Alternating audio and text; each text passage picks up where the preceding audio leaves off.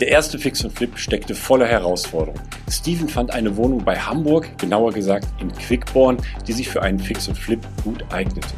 Wie Steven bei der ja bei der Betreuung dieses Objekts vorging, warum die Vermarktung auch länger gedauert hat als eigentlich ursprünglich angenommen und wie viel Gewinn er am Ende bei diesem Fix- und Flip-Deal machte, das erzählt uns Steven jetzt in dieser Folge. Und damit ganz herzlich willkommen bei Immocation. Wir möchten, dass möglichst viele Menschen den Vermögensaufbau mit Immobilien lernen. Und wenn du das lernen möchtest, dann abonniere doch am besten unseren Kanal. Der Immocation Podcast. Lerne Immobilien. Hi Steven, schön, dass wir heute zusammenkommen. Ja, Alex, ich grüße dich. Schöne Grüße aus Hamburg. Aus Hamburg bist du. Ich hatte jetzt gesehen, Norderstedt bei Hamburg. Ja, ist bei Hamburg, genau. Ich glaube, Hamburg ist für die meisten ähm, tatsächlich ein bisschen besser zuzuordnen als Norderstedt. Gehört offiziell noch zu Schleswig-Holstein, aber ja, ist ein bisschen äh, regionaler angesiedelt an Hamburg, deswegen. Ist das, ist das jetzt, ähm, gehört das noch zum Kreis Pinnenberg dann dazu, Norderstedt, oder ist das ähm, komplett eigene? Segeberg, okay. Äh, Pin, Pinneberg liegt daneben quasi, ah, ja. Ne? Ja, Steven, schön, schön, dass es geklappt hat. Ähm, denn unser Interview, das haben wir jetzt so getimt. Du warst gerade beim Notar, beziehungsweise ist jetzt ähm, zwei, drei Wochen her, dass du beim Notar warst. Ähm, ja, und wir ja einfach die Devise haben, wir reden nicht über ungelegte Eier, sondern äh, der Notartermin, der Beurkundungstermin muss vonstatten gegangen sein. Und da geht es um ein Fix- und Flip-Projekt bei dir, über das wir sprechen wollen. Ähm, bevor ich auf dieses Objekt komme, äh, Steven, erzähl mir, den Zuhörern und Zuschauern doch vielleicht einmal, wie du überhaupt zu Immobilien gekommen bist und wie dein Entschluss gefasst wurde, überhaupt in Immobilien investieren zu wollen. Ja, gute Frage, sehr spannend. Ähm, liegt oder ist eigentlich so gekommen, dass ich 2019 ähm, von der Masterclass gehört hatte. Ich glaube, wenn man sich so ein bisschen mit ja, Anlage beschäftigt, da bei YouTube sämtliche Videos guckt, dann früher oder später landet man wahrscheinlich zwangsgedrungen in dem Funnel von äh, Immocation. So bin ich halt dazu gekommen habe mich dann bei Immocation halt auch auf die Masterclass heißt es beworben, habe die dann durch äh, sechs Monate durchgearbeitet und habe dann an dem Rahmen Anfang 2020 tatsächlich die ersten beiden Kleinwohnungen gekauft. Und genau, das ist eigentlich auch schon fast die ganze Geschichte, wie ich dazu gekommen bin. Und dann habe ich aber auch schnell festgestellt, dass ähm, das Eigenkapital sehr schnell rar wird damit und habe gedacht, okay, wenn du so weitermachen willst, dann kannst du halt wirklich jedes Jahr vielleicht eine, maximal zwei Wohnungen kaufen und genau, da hat man dann auch den Entschluss gefasst, doch ein bisschen mehr zu wollen und das anders aufzuziehen. Und ähm, aber du hast dir ja sicher vorher auch schon Gedanken gemacht. Du sagst, ich muss jetzt vielleicht von meinem Gehalt was rüberlegen. Ähm, viele kommen ja auch am, am Aktien oder ETFs vorbei. War das bei dir dann direkt schon, dass ja, du gesagt genau. hast, Immobilien, das ist so mein Thema, da möchte ich mich tiefer, tiefer reinfuchsen? Hm, ja, wie du sagst, nicht direkt am Anfang. Es war tatsächlich so, ich habe auch äh, mein Depot gehabt. Ich habe es dann, ich glaube, kurz, kurz vor Corona ähm, habe ich es dann tatsächlich aufgelöst, um jetzt auch umzuschichten. Aber genau, wenn man, ich glaube, wenn man ein vernünftiges Einkommen hat, wenn man irgendwo so zwischen zwei bis 3.000 Euro liegt, dann sollte eigentlich bei einer normalen Lebensweise doch am Ende des Monats wahrscheinlich der ein oder andere Euro überbleiben. Und so war es halt auch bei mir. Ähm, das Geld hat sich angespart mit der Zeit. Ich habe nicht alles verlebt in dem Sinne und genau, nach einer ja, gewissen Menge, die nachher sich auf dem Konto angehäuft hat, äh, war es tatsächlich auch meine Bank, die mich angerufen hat und mir die Frage gestellt hat, was ich jetzt damit machen möchte.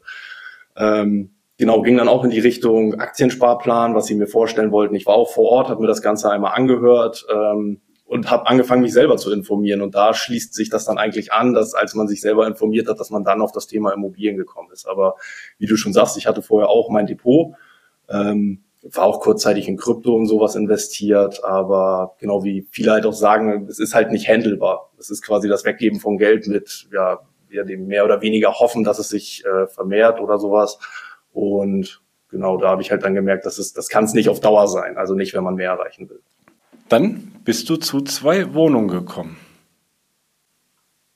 Genau, also im Rahmen der Masterclass wird es ja auch beigebracht. Also wie kaufe ich sozusagen meine erste Wohnung, freunde mich erstmal mit dem Thema an und das hat sich dann auch nach den sechs Monaten, ich glaube knapp davor, ich glaube nach fünfeinhalb Monaten oder so, habe ich die erste Wohnung beurkundet und die zweite ist eigentlich ganz witzig, weil die kam dann direkt auf den Schlag bei der ersten Wohnung, weil im Rahmen der Besichtigung, die ich äh, dafür durchgeführt habe, kam dann, ähm, nachdem ich die erste Wohnung beurkundet habe, der Makler auf mich zu der zweiten Wohnung, weil die Finanzierung von dem Interessenten geplatzt war. Und da war dann halt die Frage, ob ich noch ähm, Interesse habe. Und da ich das Eigenkapital auch noch zur Seite hatte, ähm, habe ich da halt direkt auch Ja gesagt, was eigentlich heut, zum heutigen Tage hinten raus die beste Entscheidung war, weil diese Wohnung hat mich mit der Fix- und Flip-Wohnung jetzt eigentlich schon ein bisschen gerettet. Aber so sind diese beiden quasi zusammenspielend auf einmal ja, zu mir gekommen, sag ich mal. Das war jetzt 2020, diese beiden Wohnungen. Genau, Anfang 2020. Ich glaube, die erste Beurkundung im Januar und die zweite dann im Februar. Und mit, mit welcher Ambition hast du gekauft, damals die Wohnung schon, um, um die zu halten, im Bestand zu halten und zu vermieten? Die ja, also ich glaube eher mit der Ambition, sich das mit dem ganzen Thema erstmal anzufreunden. Wenn man das erste Mal tatsächlich Protokolle wälzt, Teilungserklärungen liest, Grundbücher, das ist halt alles Neuland. Ne? Und das ist wie mit allem im Leben, das muss man einmal gemacht haben, da ist es recht schwierig. Beim zweiten Mal wurde es schon wesentlich einfacher und ähm, ja, heutzutage weiß man, was man überfliegen kann, wo man näher hinschauen muss, worauf man vielleicht auch achten sollte. Ähm, genau, und es ging eigentlich darum, in erster Linie sich mit dem Thema anzufreunden und ja, zu lernen eigentlich. Das war eigentlich so der Hauptgedanke dahinter. Jetzt wollen wir ähm, nicht über diese beiden Wohnungen sprechen, also nicht, nicht im Detail, sondern darauf hast du ja eine, eine, eine dritte Wohnung gekauft und genau über die wollen wir sprechen.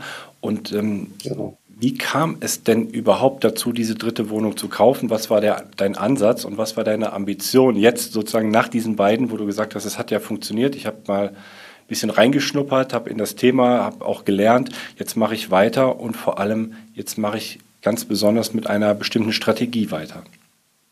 Ja. Genau, also so wie ich schon angeschnitten hatte, ähm, man hat halt gemerkt bei den ersten zwei Wohnungen, wenn das Eigenkapital eingebracht ist, ähm, in Höhe der Nebenkosten, so dass man relativ schnell wieder, ich sag mal mehr oder weniger mit Null dasteht. Ähm, ich habe mir dann eine Weile wieder Geld zusammengespart und habe oder wusste halt auch gut, das kann ich jetzt noch ein drittes Mal machen und dann muss ich mir wieder ein Jahr Geld ansparen, bis ähm, die vierte Wohnung da ist. Und da habe ich eigentlich den Entschluss gefasst, warum nicht auch ähm, Thema Fix und Flip mal angehen, also wirklich renovieren oder sanieren, wirklich mit dem Hintergedanken, das halt auch wieder zu verkaufen. Ähm, genau, und als der Geschluss, äh, Entschluss gefasst war, hat man natürlich auch seinen Blick da in die Richtung geschärft und hat geguckt, welche Objekte bieten sich da eigentlich an. Und ich habe das äh, zu dem Zeitpunkt über Think Immo gemacht. Und genau, früher oder später kam halt eine Wohnung, wo ich äh, wirklich gesagt habe, die ist schon deutlich unter Marktwert und dadurch wurde sie interessant. Man hat sich dann näher damit beschäftigt, angeguckt, Makler angerufen und ja, da hat sich eigentlich rausgestellt, äh, ja, also die wäre perfekt geeignet dafür und dann ging es halt so Schritt für Schritt weiter. Also das ist so, ich sag mal, ein schleichender Prozess gewesen. Man hat die Wohnung gesehen, man wusste, was dahinter steht und nächsten Themen war natürlich Finanzierung und sowas, aber da war erstmal quasi der Entschluss gefasst, okay, wir müssen irgendwie Eigenkapital generieren damit man halt weitermachen kann, auch, ähm, ich sag mal, Bestandswohnungen einzukaufen. Und genau, so kam es eigentlich dazu. Wie bist du, äh, wie bist du jetzt vorgegangen? Also bist du jetzt aus den beiden Wohnungen, die du hattest, hast du da schon saniert oder renoviert? Also hast du da schon eine gewisse Erfahrung sammeln können? Oder hast du von vornherein gesagt, ich, ich, ich versuche das jetzt einfach mal. Fix und Flip, das, das nehme ich mir jetzt mal vor. Also wenn ich ehrlich bin, muss ich sagen, ähm, handwerklich glieder ich lieber aus. Nicht, weil ich es mir vielleicht nicht zutrauen würde, sondern weil ich einfach auch weiß, dass andere Leute das wesentlich besser können wie ich. Ähm, von daher, die erste Wohnung ähm, habe ich mit familiärer Unterstützung noch renoviert. Also da haben wir aber auch nicht viel gemacht. Da haben wir Böden gemacht, Wände gemacht, ähm, bisschen Elektrik, eine Leitung verlegt vom Elektriker und nachher noch eine Küche reingebaut. Dann war die wieder bewohnbar. Und so wurde die dann vermietet. Bei der zweiten Wohnung, die war schon vermietet, ähm, da musste gar nichts gemacht werden. Das ist quasi so in den Bestand übergelaufen. Ja, und bei dem Objekt jetzt, ähm, als man es nachher besichtigt hat, hat man halt schon gemerkt, okay, da ist einiges mehr zu tun. Ne? Also Thema Elektrik, Böden, Wände, Sanitär, ähm, Leitung umlegen, erneuern. Und da, da war mir klar, dass, also das würde ich niemals alleine machen. Beziehungsweise, ich muss gestehen, kurzzeitig war ich auch noch mit, äh, mit Freunden vor Ort und haben überlegt, wie viel man wirklich selber machen könnte. Und im Nachhinein betrachtet bin ich froh, dass ich keinen Handschlag gemacht habe, weil das einfach zu umfangreich gewesen wäre und durch den Punkt, dass ich es ausgegliedert habe, wahrscheinlich auch wesentlich effizienter, besser ähm, ja, abgearbeitet wurde. Okay, dann gehen wir mal rein in das Objekt. Fangen wir mal von vorne an. Also hast bei, bei ThinkImmo hast du, hast du gesagt, hättest es gefunden. Ähm, für diejenigen, die ThinkImmo nicht kennen, ist so eine sogenannte Meta-Plattform, die Angebote von verschiedensten Immo-Portalen aggregiert und dann nochmal gesondert nach, nach deinen Suchkriterien dir zur Verfügung stellt. Und so wie Think Immo sagt, vorher. Also du kriegst diese Info vorher, bevor die Alerts der, der anderen Plattformen rausgehen, ne? wahrscheinlich. Ja. Zu welchem Preis hast du die Wohnung entdeckt und woher wusstest du, dass das ein guter Preis ist? Also den Preis kannte ich, also den guten Preis erkennt man halt dadurch, ich wohne selber in Norderstedt, die Wohnung ist in Quickborn, das ist quasi zehn Minuten Autofahrt. Ähm, in dem Radius habe ich auch die ganze Zeit gesucht, seitdem ich überhaupt in dem Thema drin bin. Alles, was Norderstedt plus, sagen wir mal, 20, 30 Kilometer Umfeld ist, ähm, zuerst noch wirklich in näherer Umgebung, da kannte ich schon die Quadratmeterpreise, ich kannte die Mieten, ähm, ich wusste so ungefähr, was darf eine äh, renovierte Wohnung kosten, was darf eine sanierte Wohnung kosten, was kostet ein Neubau.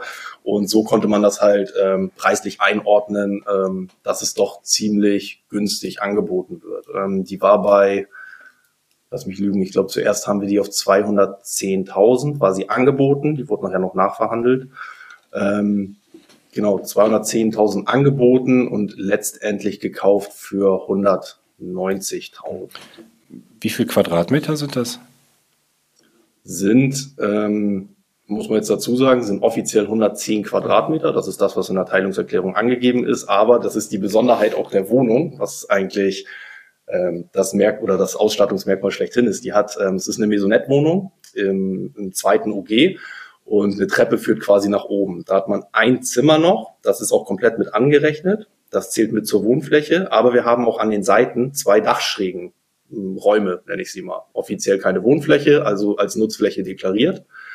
Ähm, waren aber zu dem Zeitpunkt schon komplett wohnlich ausgebaut, heißt es ja.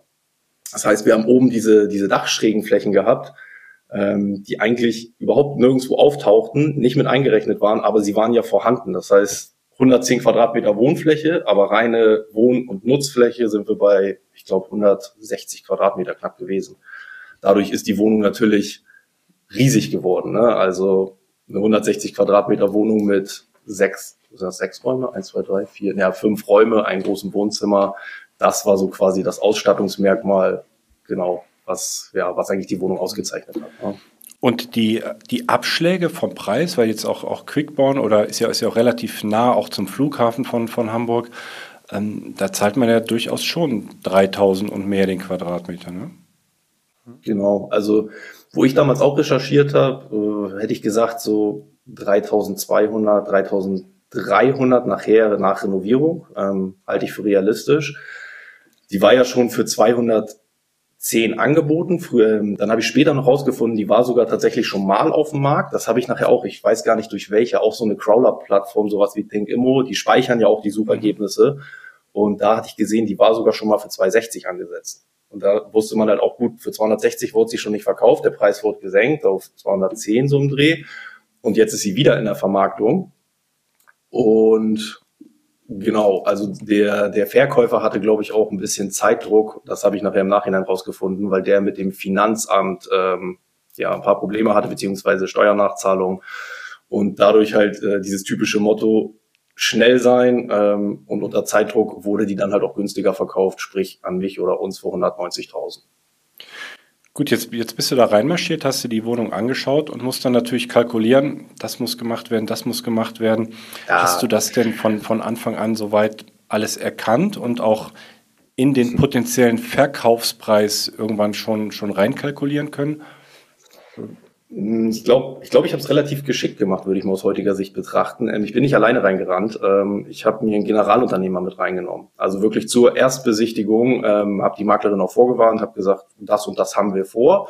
Ähm, habe ihr auch gesagt, äh, wenn das alles gut läuft und wir nachher den Preis ansteuern, den, den wir uns jetzt vorstellen, dann würden wir auch mit ihr wieder in die Vermarktung gehen. Vielleicht war das auch noch so der ein oder andere Pluspunkt und habe ja auch gesagt, ich komme nicht alleine, dafür ist mein Wissen einfach handwerklich nicht, nicht gut genug. Ich nehme einen Generalunternehmer mit, der sich das Ganze angucken soll. Also hatte ich halt eine wirklich fundierte fachliche Meinung dazu. Ne? Und das war eigentlich auch, glaube ich, ein sehr geschickter Schachzug, weil auf der Besichtigung selber hat die Maklerin mehrere Interessenten gleichzeitig in der Wohnung gehabt. Und ich habe halt den Generalunternehmer gehabt, der alles einschätzen konnte. Ähm, die Wohnung war unter anderem auch so günstig, weil drei Wasserschäden da drin waren. Ähm, einer von, also einer von den Mietern verursacht, zwei vom Gebäude selber. Und die Leute, die reingekommen sind, die wussten nicht so richtig einzuschätzen, was, ja, wie ist der Kostenumfang nachher.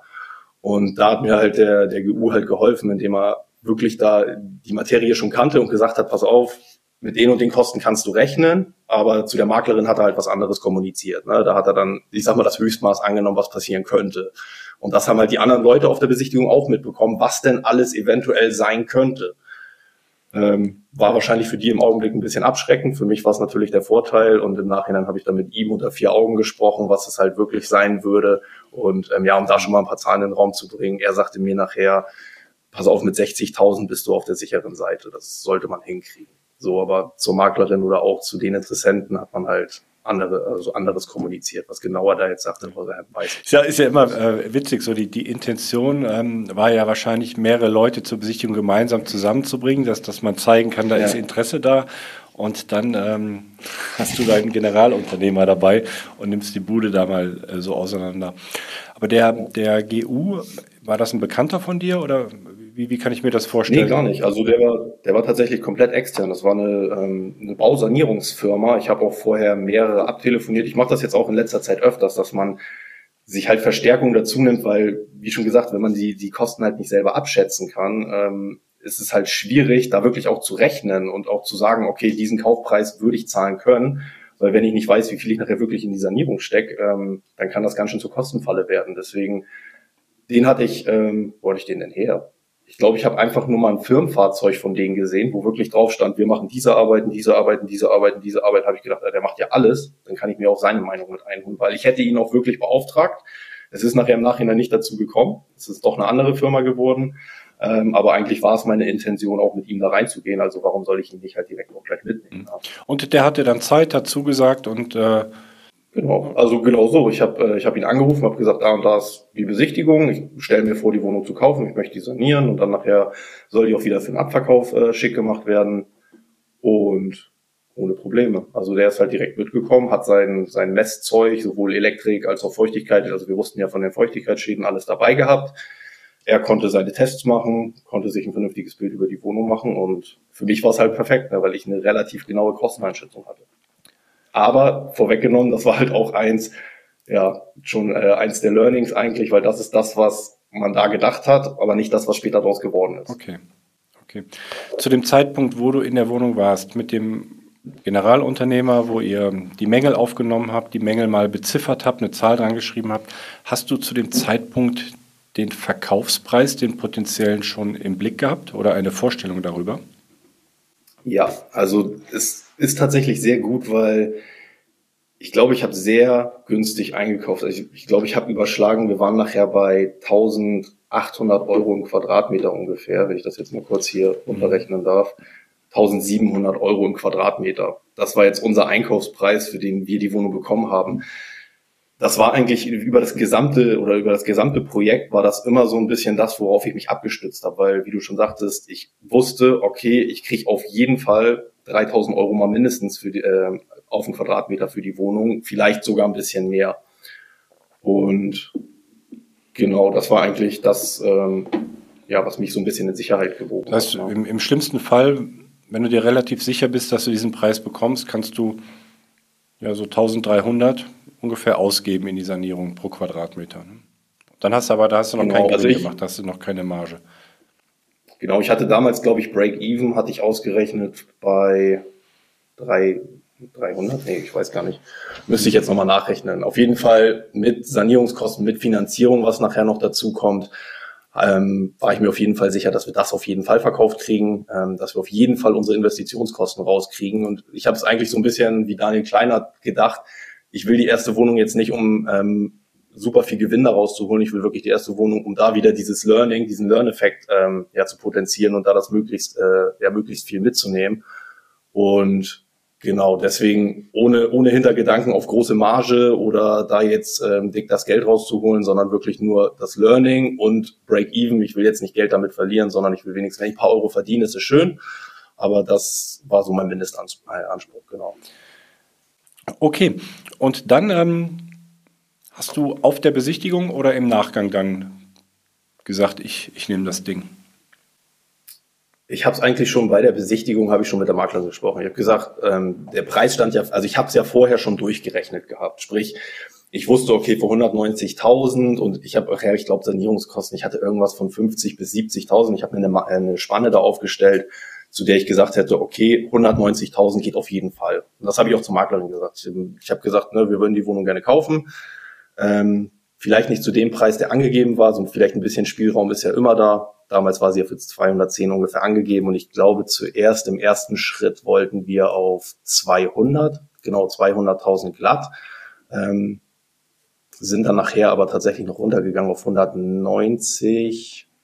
Ja, ich wollte ähm, tatsächlich die Maklerkosten noch ausgliedern auf den Verkäufer, ähm, hat so jetzt aber nicht geklappt. Naja, egal. Auf jeden Fall haben wir uns bei 190 nachher eingependelt. Ja. Zu diesem Zeitpunkt stand deine Finanzierung schon oder hattest du da schon die Zusage? Nee, ähm, stand noch nicht. Also was ich hatte, war das Eigenkapital in Höhe der Nebenkosten und damit ähm, war ich der Meinung, tatsächlich äh, sehr gut aufgestellt zu sein. Durfte oder beziehungsweise ich durfte nicht von meinem Banker erfahren, dass das nicht so ist, sondern gerade wenn man im Privatkundenbereich ist, hat man halt andere Voraussetzungen. Das heißt, ich habe ähm, den Banker meines Vertrauens von der, von der Volksbank angerufen habe ihm das vorgestellt und ähm, bin eigentlich da auch ein Mann der ehrlichen Worte, habe äh, ihm auch gleich gesagt, was wir damit vorhaben. Ich weiß nicht, ob das im Nachhinein jetzt so ein geschickter Schachzug war, keine Ahnung. Ähm, habe ihm aber gesagt, wo die Reise hinführen soll. Habe hab ihm gesagt, okay, Nebenkosten würden wir tragen. Ähm, Kaufpreis ist bei 190.000, so viel steckt für die Sanierung drin. Wir waren schon mit dem Generalunternehmer da und das ungefähr wird sein. Verkaufspreis ist hier und da. Und da bin ich halt heiß, eiskalt abgeblitzt. Also die Volksbank auf Privatkundenbasis macht keine variable Finanzierung. Also ich habe es auf jeden Fall nicht bekommen. Gibt bestimmt Banken da draußen, die das machen. Ähm, ich habe es zu dem Zeitpunkt nicht bekommen. Oder halt noch mit sehr viel Eigenkapital rein, was natürlich wiederum noch gar nicht da war. Ähm, sprich, ich stand so ein bisschen vor einer Hürde, wie ich jetzt die Finanzierung durchkriege, obwohl äh, ich habe es mir halt kopfmäßig so ausgestrickt mit den Nebenkosten, bist du gut aufgestellt, wird schon irgendwie klar gehen. War dann halt leider nicht so. Ähm, habe dann aber auch dem Banker gesagt, okay, ich will diese Wohnung haben, ich habe diese Nebenkosten. Ähm, wie kriegen wir das hin? Also die Frage war nicht, ähm, ob sie es machen, sondern ich habe ihm nachher gesagt, äh, passen Sie auf, ich, ich will die haben. Wie, was wollen Sie von mir haben? Ich habe wirklich gesagt, wir wollen Sie acht, neun, zehntausend Euro. Wie kriegen wir das hin, dass wirklich die Bank diese Finanzierung begleitet? Und dann kam er auf einen ganz, ja, ganz guten Schachzug. Dann hat er mir einfach geraten, in die ähm, Firmenkundenabteilung zu wechseln weil die einfach mehr Möglichkeiten haben. Zu dem Zeitpunkt war ich aber halt noch gar kein Firmenkunde, beziehungsweise ich konnte ja nur mein Privat, meine privaten zwei Wohnungen vorweisen. Und genau, dann kam der Banker eigentlich nachher von sich aus auf die Idee, Herr dann äh, machen Sie das doch über eine GmbH. Dann haben Sie ein bisschen mehr Sicherheit, die Bonität oder beziehungsweise die Finanzierung ist sowieso auf meine private Bonität abgestellt. Ähm, wenn man es steuerlich gut aufstellt, ist der Gewinn wieder äh, vielleicht sogar noch ein bisschen höher. Und ich war total verblüfft, dass der Banker von sich aus gesagt hat, ja, machen Sie es doch über eine GmbH, weil damit habe ich überhaupt nicht gerechnet, weil normalerweise glaube ich, dass recht schwierig ist, die Banker davon zu überzeugen, in eine GmbH für sowas rein zu investieren. Aber genau, so kam es dann zu der Aussage, machen Sie es über die GmbH, bringen Sie Ihre Nebenkosten mit und dann kriegen wir das schon hin. Genau. Hattest du schon Erfahrung? Hast du schon eine GmbH oder? Nein, also das war alles ähm, ja, hoppla die Hopp übers Knie gebrochen, genau. tatsächlich. Ich mir das so vor, der Bäcker ähm, macht mal eine GmbH. So, ach ja klar, ich mache eine GmbH und äh, da muss ich ja erst, erst mal informieren, wie geht das eigentlich, ne? Genau. War, also ich sag mal so im Großen und Ganzen, man hatte schon gewisse Vorahnung, auch durch die Masterclass, was man jetzt schon gesehen hatte, wie sowas Ganze, äh, wie das Ganze aufgestellt ist. Es gibt gewisse Vorlagen in der Masterclass, da konnte man sich die schon mal durchlesen und mal gucken, wie, ja, wie sowas eigentlich gegründet wird, wie sowas funktioniert. Das heißt, ich gehe nicht mit ganz Thema Null da rein, sondern ich habe so, ich sag mal, 50, 60 Prozent Vorwissen gehabt. Ähm, das restliche Wissen habe ich mir eigentlich dadurch geholt, dass ich mit den Bankern gesprochen habe und mit Notaren telefoniert habe. Ich habe gesagt, so und so eine GmbH möchten wir gründen, dafür ist sie da, wie stellen wir das auf? Ich habe da eine Vorlage, ähm, genau. Und das ging nachher auch alles ganz schnell. Also wenn ich das mal so zeitlich einglieder, würde ich sagen, ähm, das muss irgendwo Anfang Januar gewesen sein, ähm, wo wir nachher wirklich die Zusage bekommen haben, wo das mit der Finanzierung losging und ähm, genau der Banker mich quasi darauf verwiesen hat. Und ich glaube, irgendwie so ein Raum gestellt, 20. Januar, 25. Januar, da wurde dann auch die GmbH schon gegründet und ich glaube, eine Woche später so gefühlt, ähm, Auch beurkundet. Äh, also das war alles Hauruck-Aktion. Ne? Wir, sind, wir sprechen von 2021, ne? Januar 2021. Ja, genau, 21, ja. ja. Ein Jahr später. Okay, also Finanzierung stand, GmbH musste noch, noch gegründet werden. War eben schnell, ja. Jetzt geht's, jetzt geht's an die Sanierung ran. Wie ging es denn da los? Oder womit seid ihr gestartet? Und warum, warum vor genau, allem ist also, nicht dieser Generalunternehmer geworden, den du mit auf der Besichtigung ja. hattest? Ähm, genau, also erstmal, wie ging es generell los? Also ich glaube, das, das Gute ist schon mal, wir haben gesagt, nach der Beurkundung würden wir gerne schon die Schlüssel haben. Also vor der eigentlichen Übergabe habe ich mir quasi schon die Schlüssel gesichert und hatte dadurch sehr viel Spielraum.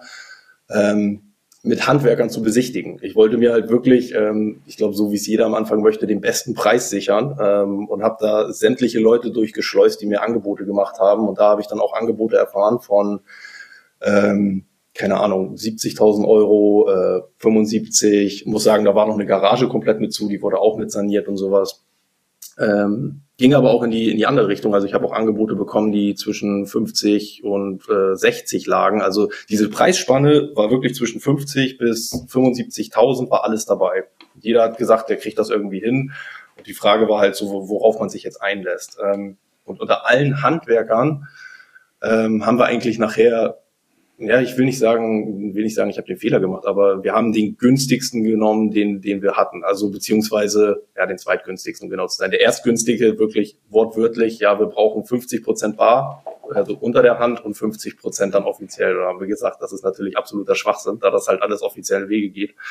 Ähm, deswegen haben wir uns nachher für eine andere Firma entschieden, mit der wir zusammengearbeitet haben. Und da sind wir beim Einstieg äh, losgegangen. Der hat gesagt, glaube, wir waren irgendwo bei 56.000 Euro, wofür die Wohnung komplett wieder herrichtet.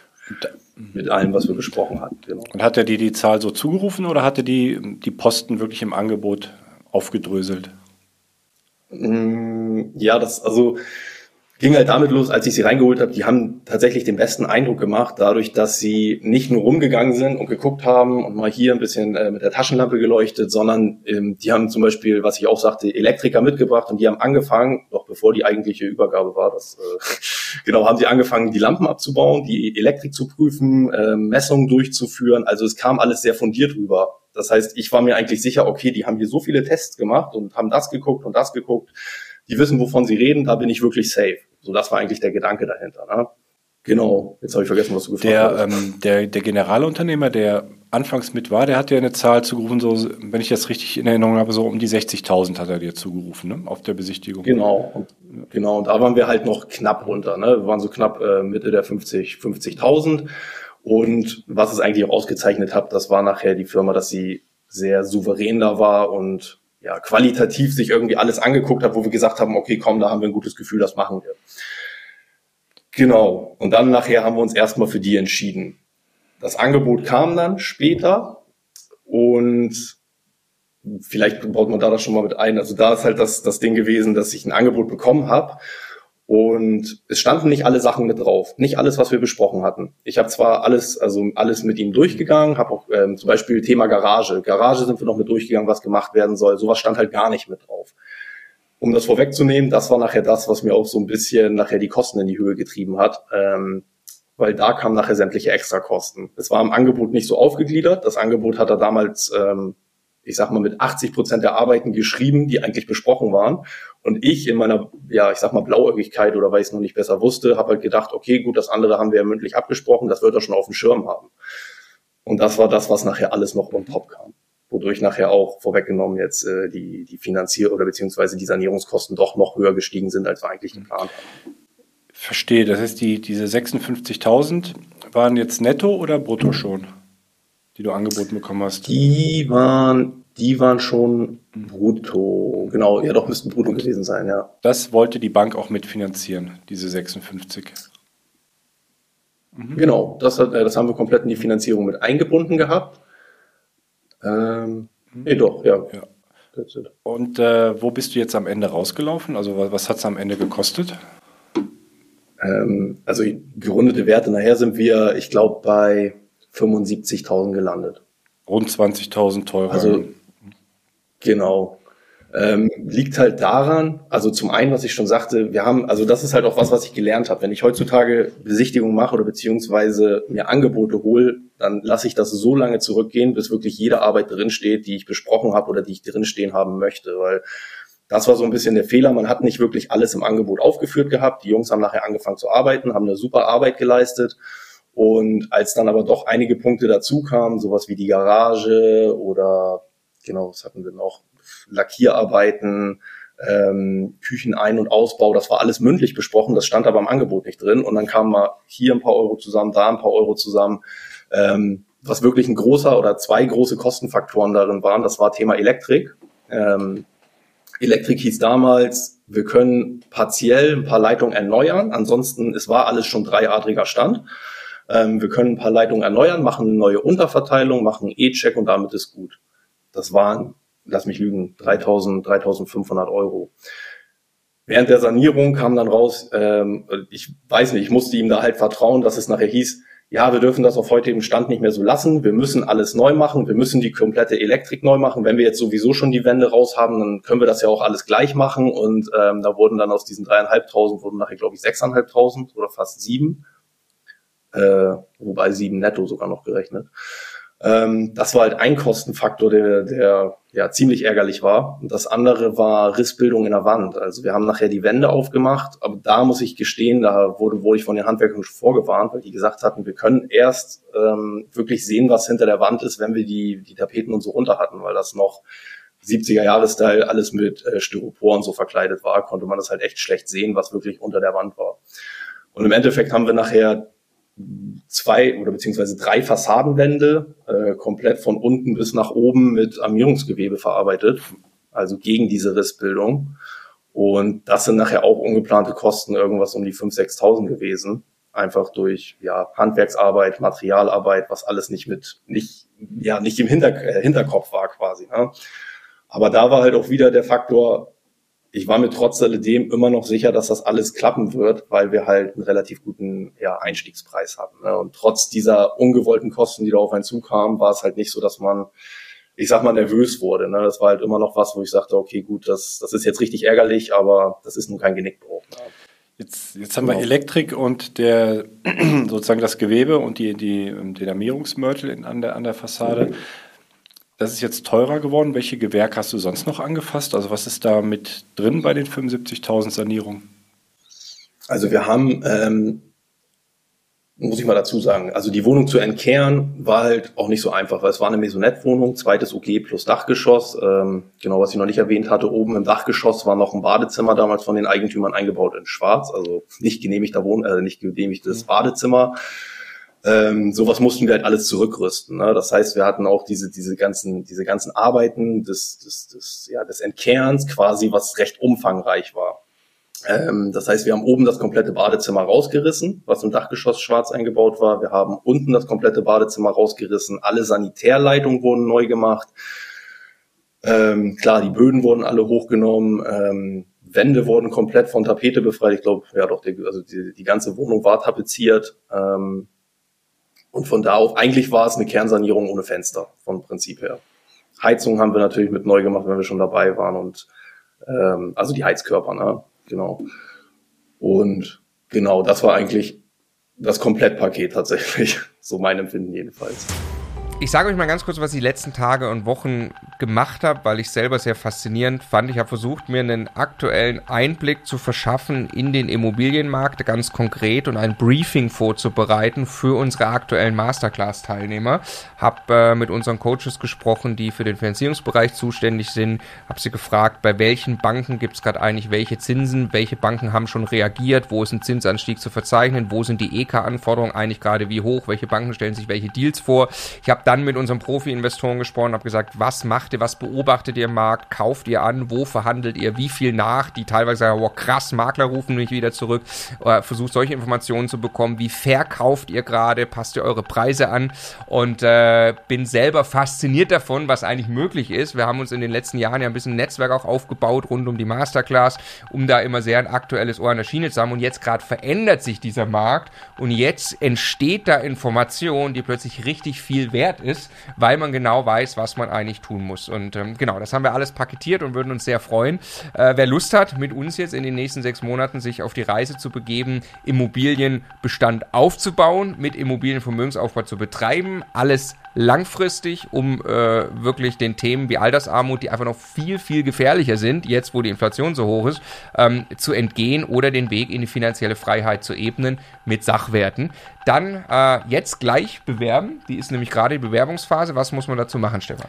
Ja, ganz einfach auf immocation.de slash masterclass gehen und äh, dort findest du dann, findet ihr dann das Bewerbungsformular äh, eben für unser sechsmonatiges Ausbildungsprogramm, wie der Marco das gerade beschrieben hat. Wir wollen dann ein paar Daten von euch wissen äh, und äh, dafür da, dass wir das Gespräch vorbereiten können, dass wir dann persönlich mit euch führen. In dem Gespräch erklären wir äh, euch nochmal, wie die Masterclass, wie das Programm genau abläuft, was das für euch bedeutet, äh, sprechen darüber, ob äh, das Programm zu euch passt, ob ihr zum Programm passt und treffen dann eben gemeinsam eine Entscheidung über eine mögliche Teilnahme.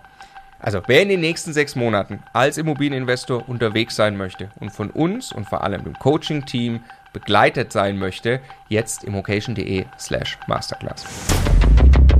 Ich rechne das gerade mal kurz ja. aus. Also 75.000, 110 Quadratmeter. Bist du bei 680 Euro den Quadratmeter Sanierungskosten. Ne? Ja, das kommt ganz gut hin. Also ich weiß, dass es zu dem, was man beigebracht bekommt, wird relativ hoch war. Aber wir waren halt auch, ich weiß auch ehrlich gesagt nicht, wie es sich widerspiegelt, ähm, wenn ich die Sanierungskosten von den anderen Coaches und so höre, wie die das so günstig hinkriegen und wie ich hier, ich sag mal, im Hamburger Umland doch relativ hohe Sanierungskosten habe. Wobei ich sagen muss, es, es hält sich ja sogar noch im Rahmen. Ne? Es hätte auch teurer ausfallen können. Ähm, aber es war ak akzeptabel eigentlich, ne? dafür, was die alles gemacht haben. Genau. Ich muss auch sagen, ich bin auch mit den Handwerkern vom Prinzip her super zufrieden, ne? auch wenn es mal hier an der einen oder anderen Stelle mehr Geld gekostet hat, als geplant war. Ähm, die haben eine super Leistung gemacht. Die haben innerhalb von, ich glaube, drei oder vier Tagen ähm, haben die die ganze Bude auseinandergerissen. Teilweise waren da zehn Leute am Arbeiten gefühlt. Ähm, ich will gar nicht wissen, was die Nachbarn in diesen zwei, drei Wochen da erlebt haben. Teilweise auch ähm, ja, Beschwerdeanrufe gehabt, sich mit der Hausverwaltung auseinandergesetzt, weil ich glaube, früher oder später kommen da einfach so die Probleme. Ne? Ähm, ein Beispiel zum Beispiel war nachher im Aufbau, saßen wir auf dem Samstag bei meinen Eltern, haben Kaffee getrunken und dann kriege ich einen Anruf von der Untermieterin, dass die Ausgleichsmasse ihr die Heizungsrohre runterläuft. Ja, und dann ist Not am Mann. Ne? Da muss man halt gucken, dass man das schnellstmöglich irgendwie stoppt. Ähm, genau, und da muss man sich halt auf dem Samstag auch, auch um sowas kümmern, dass das halt äh, ja möglichst schnell abgeschaltet wird. Aber da rutscht einem kurz mal das Herz in die Hose, aber muss man halt irgendwie gucken, wie, wie man eine Lösung da zustande bringt. Ja. ja. Die Handwerker, wie lange waren die drin und wie lange habt ihr gebraucht, bis die, bis die Wohnung dann äh, fertig war? Ähm, ich muss sagen, relativ nach Planzeit. Also wir haben damals, ich glaube, ja, zwischen vier und fünf Wochen haben wir irgendwie anvisiert. Und wir haben nachher, ich glaube, äh, knapp über fünf Wochen gebraucht. Ist aber auch mein Verschulden, weil äh, Material wie Boden, Fliesen, Sanitärausstattung, das haben wir halt selber organisiert und haben gesagt, die sollen das halt für uns verbauen. Und wir hatten nachher ein Problem, den, den Boden liefern zu lassen, beziehungsweise es ist nicht alles geliefert worden, wurde dann zwei Teilen geliefert und dadurch konnten die Jungs nicht weitermachen und so ist uns halt eine Woche knapp flöten gegangen, aber ja, so, so gute fünf Wochen um und bei, ich weiß nicht genau auf den Tag genau, wie viel das war, aber genau, das einmal zum Endkern und dann auch wieder komplett bis äh, schlüsselwertig zum Aufbau. Und die Wohnung wieder in den Verkauf gegeben? Hast du das dann schon angeleiert während der Sanierung oder wolltest du erstmal abwarten, bis alles fertig ist, Picobello und dann den Verkauf angehen? Also ich bin die ganze Zeit mit der Maklerin in Kontakt geblieben. Sie wusste, dass sie einmal ein Wort die Wohnung halt auch wieder in den Verkauf bekommt. Ähm, ich habe sie ja, ich habe ja, äh, ich habe sie aber erst kontaktiert, wirklich, als die Wohnung fertig war, weil ich glaube, es bringt da nichts, ähm, ich sag mal, noch in die Wohnung reinzugehen, wenn der Boden noch nicht drin ist oder die Wände noch nicht weiß sind, so weil Fotos machen kann sie in dem Augenblick eh nicht. Ähm, und dann lieber einmal das fertige Gesamtprodukt, dass sie mir auch ihre preisliche Einschätzung geben kann, ähm, wo wir nachher im Verkauf landen würden. Und das war aber nachher, ähm, war halt auch ganz gut. Also ehemalige Zielmarge lag mal bei 330.000. Das war so das, wo ich gesagt hätte, okay, hier habe ich jetzt noch knapp 30, 30, 40 Verkaufspreis 40 meinst? Euro. Mhm. Genau, Verkaufspreis, ja. Ähm, da habe ich noch knapp meine 30.000 Euro Gewinn. Das wäre sowas fürs, fürs erste Objekt. Das wäre auf jeden Fall lohnenswert, würde ich mitnehmen, so gesehen. Und dann kam nachher die Maklerin, wo ich mit ihr telefoniert hatte. Wir standen auch im Austausch. Die hatte auch schon mal ein paar Bilder gesehen. Ähm, da kam dann aber schon die, die Idee auf, okay, vielleicht nicht 330.000, lass uns doch mal so, so 360, 370 anvisieren. Das sollte auch machbar sein. Und so ist das nachher tatsächlich Stück für Stück höher gewandert was im Nachhinein ähm, ja irgendwann mal einen Stopp hätte haben müssen. Aber wir sind jetzt erstmal, also jetzt sind wir dann erstmal bei der Marge gewesen, äh, bei der Spanne gewesen von ja 350.000 Verkaufspreis bis 370.000. Irgendwo da wollten wir sie dann wieder ansetzen. Genau. Und da hat sie die Wohnung halt noch gar nicht gesehen. Das war halt das. Ähm, genau. Wenn ich das nochmal fortführe, also mit dem Verkaufspreis, ähm, war halt so, dass wir nach Sanierung, als wir fertig waren, ähm, selber noch ein bisschen recherchiert hatten und jetzt zwischen diesem Zwiespalt war, 110 Quadratmeter Wohnfläche, aber 100, ja, knapp 150, 160 Quadratmeter Nutzfläche oder Wohn- und Nutzfläche, was man halt wirklich bewohnen könnte. Und jetzt habe ich mich auch sehr schwierig getan, da einen Preis zu finden, weil was, was will man jetzt anbieten? Will man wirklich nur die 110 anbieten? Die Leute rechnen es eh runter. Die gucken eh, wie viel habe ich Wohnfläche, was kostet das auch vielleicht auch ein Quadratmeterpreis. Ähm, aber anhand der Räumlichkeiten hatten wir halt dieses, diesen großen Benefit, ne? dadurch, dass wir halt ähm, quasi vier, also vier Zimmer hatten oder vier Räume plus dieses riesengroße Wohnzimmer von, ich glaube, 45 Quadratmeter waren das. Ähm, musste man halt die Leute irgendwie dazu bewegen, wenigstens mal in die Wohnung reinzukommen, ähm, damit man mal sieht, was für ein Ausmaß das hat. Ne? Und das war relativ schwer für mich dann, den Verkaufspreis zu finden. Und da ging es dann auch in die Richtung, dass ich gesagt habe, okay, komm, lass uns das mit 380, 390 versuchen. Das war das, wo, wo ich nachher ungefähr hin wollte. Die Maklerin wollte irgendwo 350, 360 und ihr habt euch dann gesagt, wir, ohne, ohne die Wohnung ja. gesehen zu haben zu dem Zeitpunkt, ne? Genau. Und mit welchem Preis seid ihr dann rausgegangen an den Markt? 430.000. Also nochmal noch also, mal eine Schippe genau, oben drauf, ja. Genau, ähm, ja, nächstes Learning, setz lieber den Preis ein bisschen tiefer an, ähm, gib dich mit weniger zufrieden in dem Augenblick. Und wenn da genug Angebote kommen, dann kann man ähm, immer noch mal gucken, wo die Reise hingeht. Ne? Also wir sind tatsächlich im Nachhinein betrachtet zu hoch an den Markt gegangen. Ähm, die Maklerin war nachher vor Ort, wir haben uns das alles angeguckt und durch die Größe, ähm, dadurch, dass halt auch eine Garage mit drin war, separater Kellerraum noch mit drin war, ähm, ja die Wohnung in der, in der Gesamtheit kernsaniert war, ähm, hat sie halt auch gesagt, ja, dann versuchen wir es mit 430.000, also nach uns natürlich in, in, Absprache. Und da muss man halt auch ein bisschen sagen, da hat das Geld dann gelockt. Ne? Also da hat man gesehen, okay, wir können hier fast, ich sag mal, fast 100.000 Euro Gewinn vor Steuer rausholen für das erste Objekt. Und das war eigentlich das, das hat mich nachher so getriggert, weil ich gesagt habe, ey, guck mal, das erste Flip-Objekt und wir kriegen hier fast 100.000 oder wir kriegen über 100.000 an Marge raus vor Steuern, will ich versuchen. So. War vielleicht im Nachhinein betrachtet jetzt nicht die beste Idee, weil ähm, Anfrage war da, aber wenn ich jetzt mal aus End äh, oder Endnutzersicht das hochrechne, dann habe ich ja die 430.000, ich habe ähm, 6,5 Prozent hier noch Grunderwerbsteuer, ich habe die Maklerin noch mit drin, also wir wären nachher irgendwo bei, vor, keine Ahnung, 400, was sind das, 480, also knapp 10 Prozent irgendwie nochmal locker, drauf. Locker. 400, 480.000 irgendwo ge äh, gewesen. Und was ich in dem Augenblick aus, aus den Augen verloren habe, was vielleicht auch für jeden ganz guter Tipp ist, man muss halt wirklich aus, aus Sicht des, des, des Käufers gucken. Ne? Und der sieht halt nicht unbedingt den, ähm, den Nettopreis der Wohnung, sondern der rechnet sich natürlich auch zurecht. Ich habe noch Nebenkosten, ich habe die Maklercoutage, die vielleicht noch mit reinkommt. Und da muss ich sagen, da war es dann einfach zu hoch. Ne? Bei 480.000, da hätte man jetzt auch in die Richtung gehen können. Also als Käufer, okay, vielleicht kaufe ich mir ein Reihenhaus oder ähnliches. Ne? Da, da gehe ich nicht mehr auf die Wohnung. Ja, genau. Und das haben wir erstmal tatsächlich eine ganze Weile am Markt gelassen vielleicht sogar zu lange. Ne? Da waren wir, glaube ich, zwei oder drei Monate am Markt, ähm, wo wir zwar Resonanz hatten, aber nicht so viel, wie wir uns gewünscht hätten. Und ähm, im Endeffekt haben wir nie wirklich einen Käufer bekommen. Wir hatten zwar Käufer in Aussicht, die kamen dann aber mit 400.000 oder ja doch knapp 400.000. Das war nach dem ersten Monat. Da hat man dann lieber gesagt, okay, wir warten noch mal ein bisschen. So, die Zeit drängte noch nicht so. Ich muss mal genau dazu erwähnen, wir hatten auch eine, ein endfälliges Darlehen. Das heißt, wir mussten ähm, bis Februar 2022 jetzt, ähm, musste das Darlehen wieder abgelöst sein. Und wir befanden uns jetzt schon, ich glaube, Mitte Oktober oder irgendwie sowas. Oktober musste, ja, Ende September, Anfang Oktober irgendwie so, wo wir vielleicht für 400.000 hätten verkaufen können, aber da haben wir gesagt, komm, wir warten noch mal, vielleicht kriegen wir doch 420 oder ähnliches. Genau. Ähm, ja, wenn es dann chronologisch weitergeht, dann war es nachher so, dass wirklich keine Angebote mehr kamen. Und dann fing ich an, ein bisschen nervös zu werden. Ne? Also weil, weil ich wusste halt, die Zeit rückt näher und Weihnachten steht noch vor der Tür, beziehungsweise Silvester. Und dann wurde es nachher auch doch richtig eng, weil genau bis Oktober kam dann nichts. Und ich habe auch der Maklerin ganz klar gesagt, sie kriegen das Objekt halt drei Monate wieder in die Vermarktung. Ähm, aber wenn das hier nichts wird, dann muss ich halt irgendwie eine Alternative ergreifen, ne? weil ich kann das Objekt nicht einfach laufen lassen.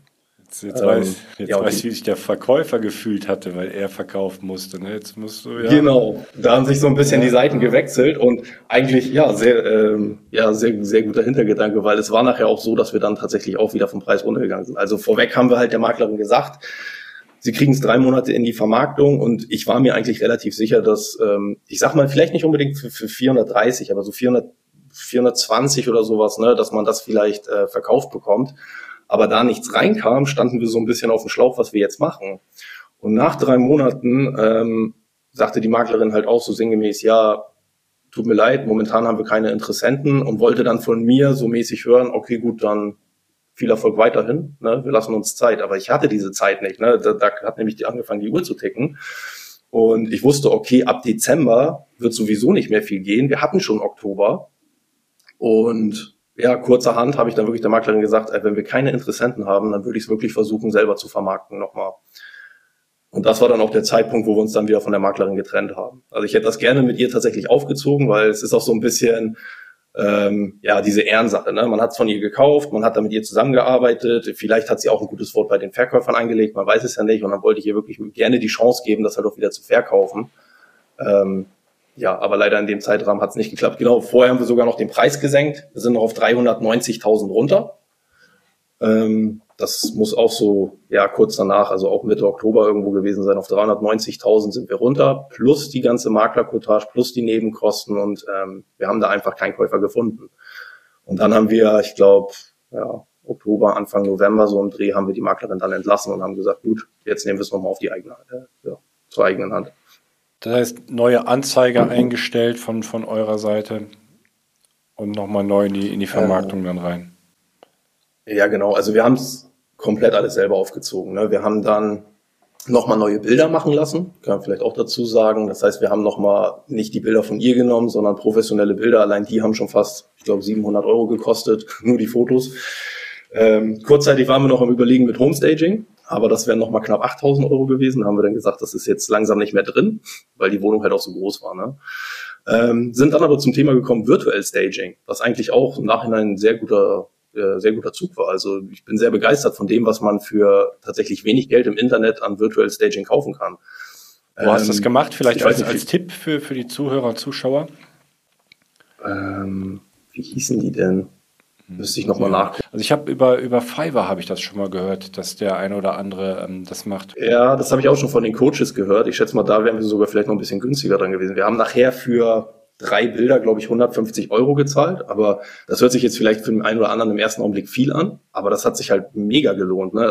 Ja, also da sieht man dann halt wirklich den Unterschied ähm, zwischen einer halt sanierten Wohnung. Wir haben halt das Problem gehabt, dass wir dieses 45 Quadratmeter Wohnzimmer haben, was einfach, wenn man da reinkommt, das erschlägt einen. Ne? Das ist größer als so manche Wohnung. Und das war eigentlich dieses Highlight, ne? nur das auf dem Bild reinzukriegen, dass 45 Quadratmeter so groß sind. Da kannst du auch mit einem Weitwinkel arbeiten, das kriegst du so nicht aufgefasst. Ne?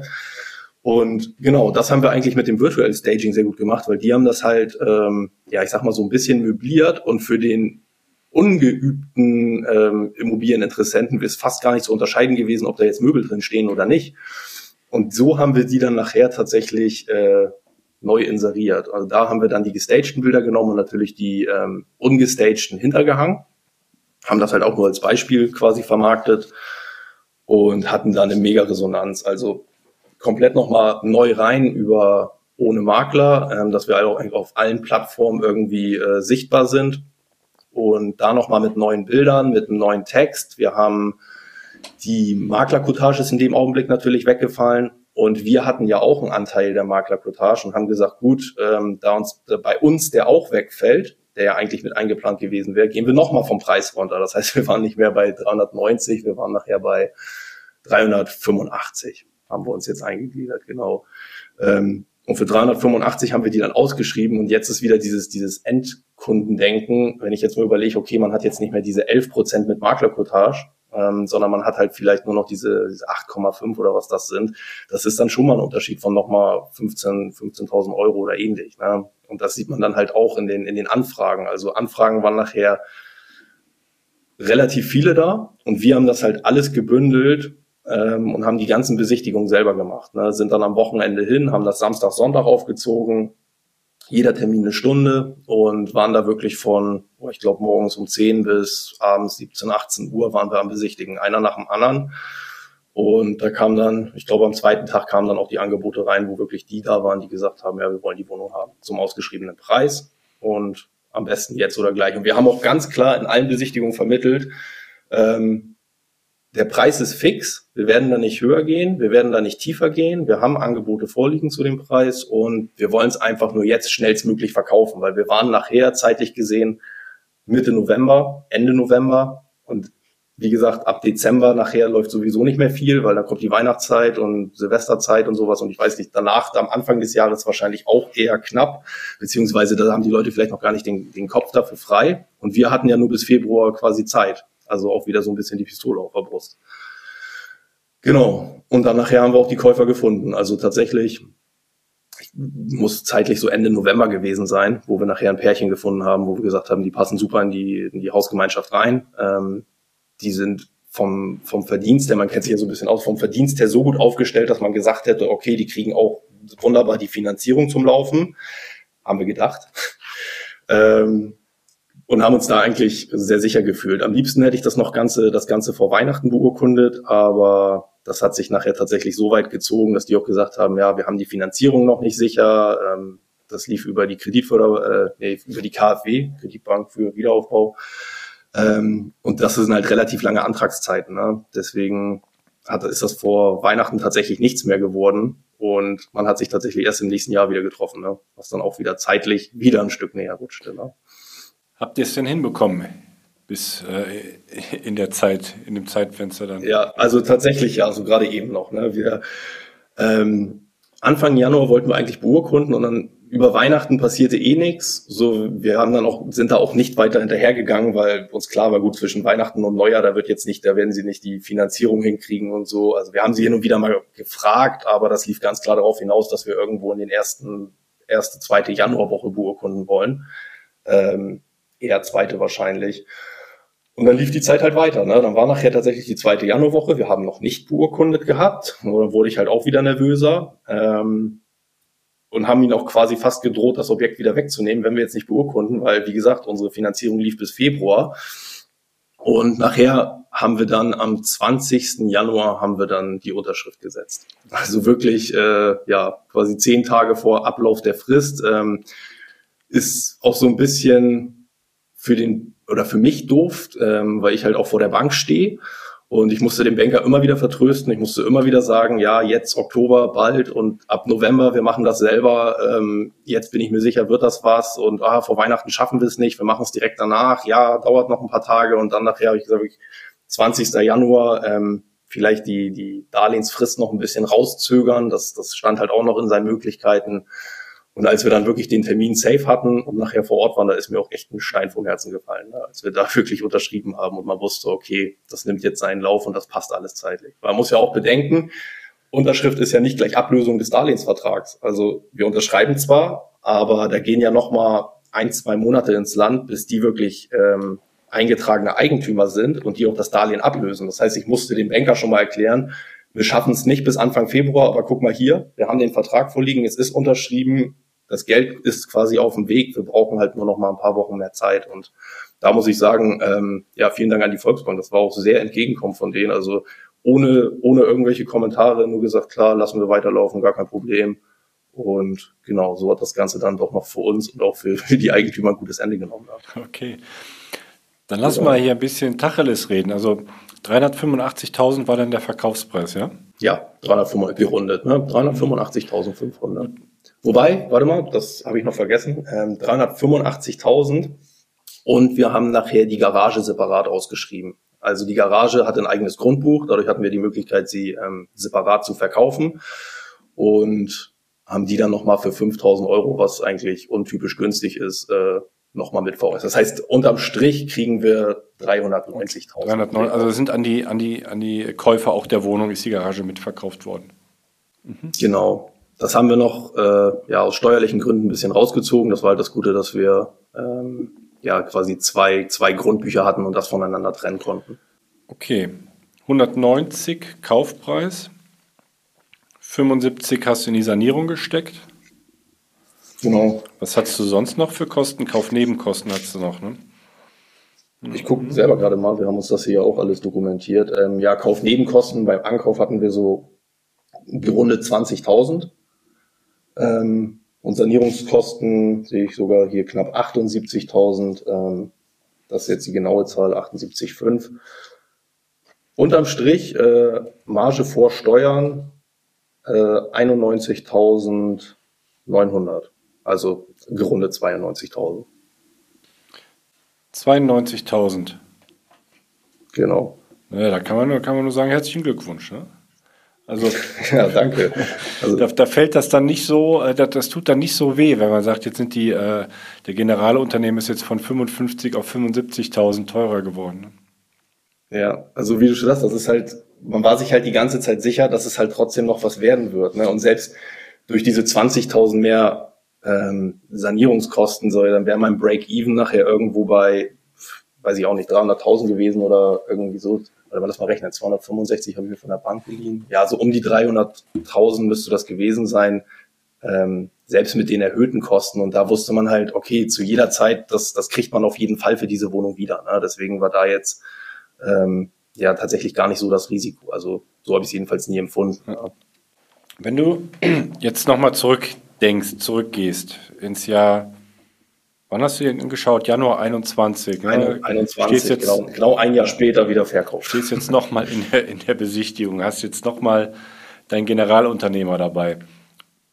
Wie, wie würdest du jetzt vorgehen? Also jetzt mit dem, mit dem Wissen, was da alles passieren kann, dass da, wenn man die Wände aufmacht, dass da sich was verbergen kann, dass mit der Elektrik möglicherweise äh, das Thema doch größer werden kann hättest du jetzt im Nachhinein was anders gemacht? Also ich sag mal, mit dem Wissen von heute arbeitet man ja jetzt eigentlich. Ne? Also so ist es jetzt quasi weiter, wenn man auf jede andere Besichtigung geht. Man guckt sich das genau an, man überlegt, okay, welche Kosten kann ich hier vielleicht noch nicht sehen, die im Endeffekt anfallen könnten. Ne?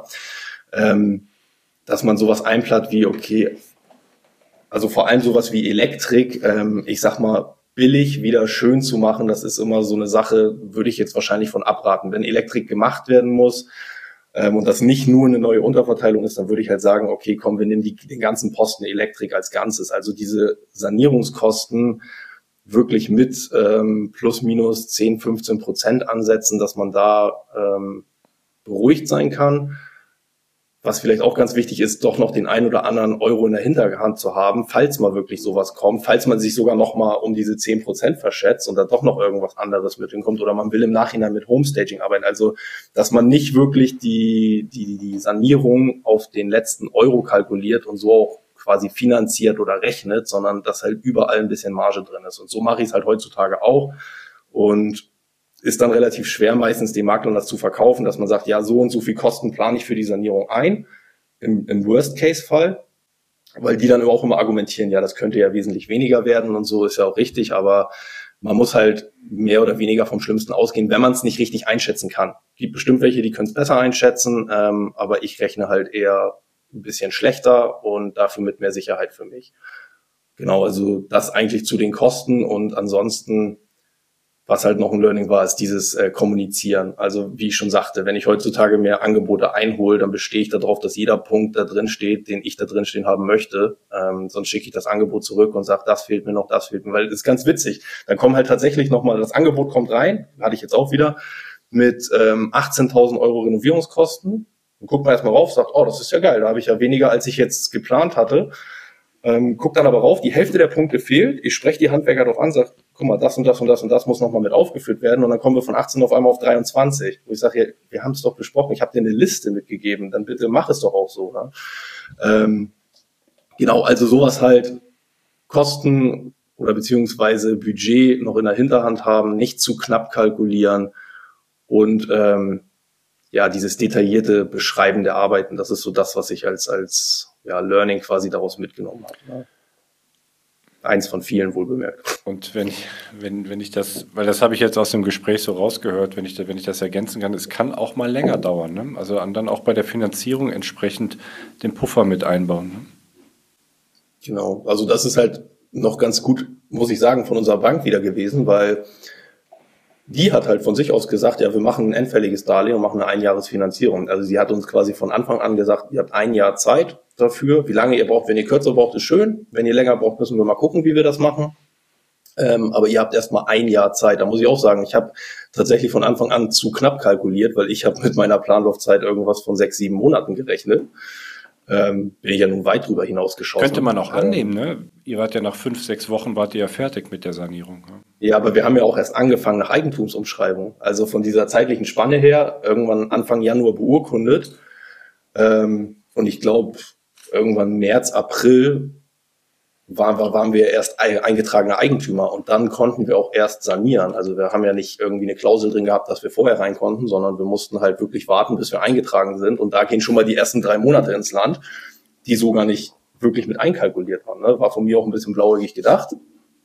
Aber genau, halt in dem Augenblick nicht bedacht, genauso wie sowas wie Vermarktung, dass man wirklich drei Monate Leerlaufzeit hat das sind ja schon, also das, das sind ja schon meine sechs Monate knapp, die ich einfach mal in den Sand gesetzt habe mit Wartezeit und ja, mit Warten und Abwarten kann man eigentlich sagen. Ne?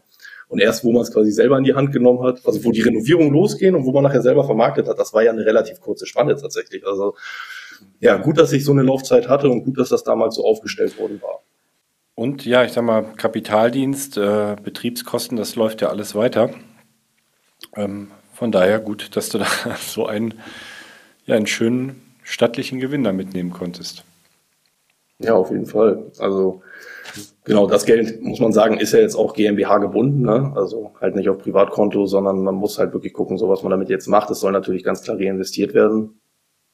Ähm, aber das ist auf jeden Fall schon mal, wofür es eigentlich gedacht war. Dieses Eigenkapital generieren. Gut, es ist jetzt nicht im privaten Bestand, aber man hat die Möglichkeit, jetzt damit quasi zu arbeiten oder damit halt weiterzumachen. Wie geht's denn weiter? Wir sind jetzt ja nahezu im April, heute äh, im April 2022. Äh, jetzt hast du in der GmbH ein bisschen Eigenkapital drin. Wie geht es jetzt weiter? Ähm, also ich sag mal, Thema Fix und Flip bleibt weiterhin attraktiv. Momentan ähm, tue ich mich tatsächlich ein bisschen schwer damit, passende Angebote zu finden. Äh, ich weiß, es gibt sie irgendwo da draußen, aber momentan scheinen sie ein bisschen versteckt zu sein. Ähm, soll auch in die Richtung weitergehen, sowohl Fix und Flip als auch Bestandsaufbau. Äh, Bestandsaufbau würde ich ein bisschen Abstand nehmen von, ich sag mal, so wie ich es bisher gemacht habe, kleinen 40, 50 Quadratmeter Wohnungen, sondern am liebsten wäre natürlich schon das eigene Mehrfamilienhaus, wobei das hier rund um Norderstedt äh, ein sehr teures Spannen geht. Ähm, deswegen wird es erstmal wahrscheinlich mit Fix und Flip weitergehen. insgesamt ist es auch eine, ein mega geiles Projekt gewesen. Also es hat super viel Spaß gemacht. Die, der Lerneffekt war unglaublich hoch, also was man da alles mitgenommen hat, also von, von wirklich Ankauf bis hin zur Vermarktung, was man da alles äh, mitgenommen hat. Ähm, und weitergehen, also Thema Fix und Flip soll es eigentlich für mich jetzt, ich möchte ein bisschen Abstand davon nehmen, mein eigenes Geld zu investieren. Klingt jetzt ein bisschen paradox, man hat sich gerade Geld äh, quasi angearbeitet, um das zu investieren, aber ähm, was auch einer der Coaches mal gesagt hat, äh, Sebastian Gleisner, das Eigenkapital ist dafür da, wirklich für sich aufzubauen. So, und wenn ich jetzt natürlich eine Wohnung fix und flip oder ein Haus fix und flip, das Geld investiere, dann ist es in dem Augenblick erstmal weg. Und jetzt kommt der nächste wirklich gute Deal, den ich nicht kaufen kann, weil ich kein Geld habe. Und ähm, deswegen soll es eigentlich auch in die Richtung gehen, jetzt mit Co-Investoren zu investieren, was tatsächlich auch parallel schon angefangen hat. Also wir haben auch eine, eine zweite Wohnung äh, in dem Rahmen schon angekauft, die wir auch ähm, renoviert haben und jetzt in der Vermarktung sind, was wirklich rein mit Co-Investoren Geld finanziert worden ist.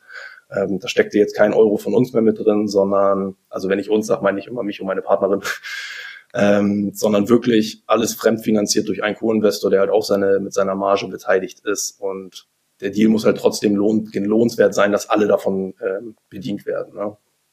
Genau, also sowohl Fix und Flip als auch äh, Bestandsaufbau, das ist so das, was eigentlich jetzt weiterhin attraktiv bleibt. Deine Leidenschaft zum, fürs Thema Immobilien ist entfacht und ich glaube, das Jahr 2022 wird ein gutes Jahr für dich. Auf jeden Fall. Also man sieht halt, wenn es funktioniert. Ne? Immobilien machen Spaß, wenn sie funktionieren. Vielen Dank, Steven. Vielen Dank für, die, für das offene Interview, vor allem, dass du auch so transparent mit deinen Zahlen umgegangen bist und auch mal ein bisschen hinterblicken lassen hast, dass es am Ende doch teilweise teurer werden kann und vor allem sich auch ein bisschen länger hinziehen kann. Sehr gerne, sehr gerne.